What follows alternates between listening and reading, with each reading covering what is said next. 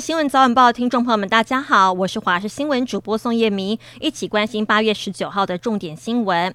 今天，低压带往西脱离太平洋高压牺牲，两个系统之间有较强的偏南风，在迎风面的屏东、台东容易有短暂雨，西半部清晨也有局部短暂阵雨。另外，午后雷阵雨的状况也会持续，还有对流影响到东半部的山区，午后会带来降雨，并且有局部较大雨势的可能性。温度方面，各地持续高温炎热，中午前后，台东花莲县纵谷有机会出现连续三十八度的极端高温，是高温红灯。宜兰是连续三十六度的橙灯，在高雄跟屏东则是三十六度高温的黄灯。听众朋友，户外活动请注意防晒，并且多补充水分。于天李亚平的二女儿于愿琪近年饱受直肠癌之苦，昨天传出了病况危急，甚至已经昏迷。她的病况让人担心。于愿琪的经纪人闪亮亮透露，于愿琪的上半身癌细胞扩散都变黑了，情况真的很不乐观。艺人王心凌因为节目《乘风破浪》再度翻红，还在该节目夺下第一名。近日也接下许多代言跟新节目。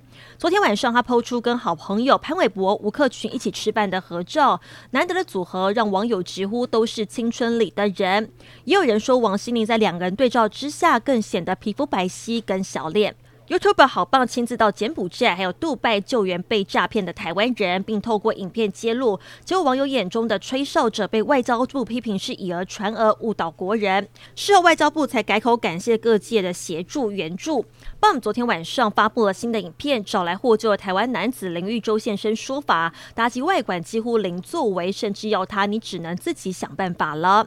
而近期国人被诈骗至柬埔寨遭妨碍自由凌虐事件频传，新北市三峡警方日前成功营救六名即将出国的民众，循线追查之后破获三个不法集团，并追捕了十六名嫌犯到案。全案依照违反人口贩运防治法以及刑法妨碍自由、恐吓取财等罪嫌移送法办。被逮的集团成员对警方表示，把人骗出国可以抽成，还说大家都是为了钱。昨天晚上八点多，在脸书粉砖有民众 PO 出了影片爆料，称有苗栗县警局的员警疑似在通霄地区巡逻期间，把巡逻车停在马路中间，使用车内扩音器对一名精神异常的男子下口令，一下男子稍息立正，一下又唱军歌，整段过程被另外一名员警录下，PO 上了私人 IG，相当离谱。巴西即将在十月二号举行总统大选，竞选活动在八月十七号正式开跑。不过，寻求连任的现任右翼总统波索纳洛被拍到要抢人手机，还出手拉人衣领的画面。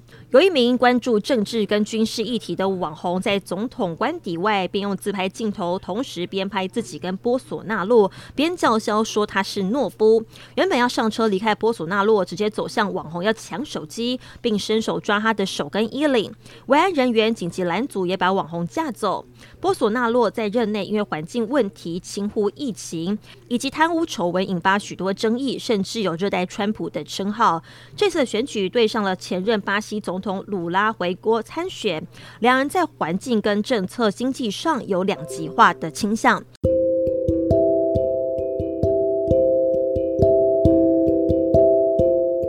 以上是这节新闻内容，非常感谢您的收听，我们再会。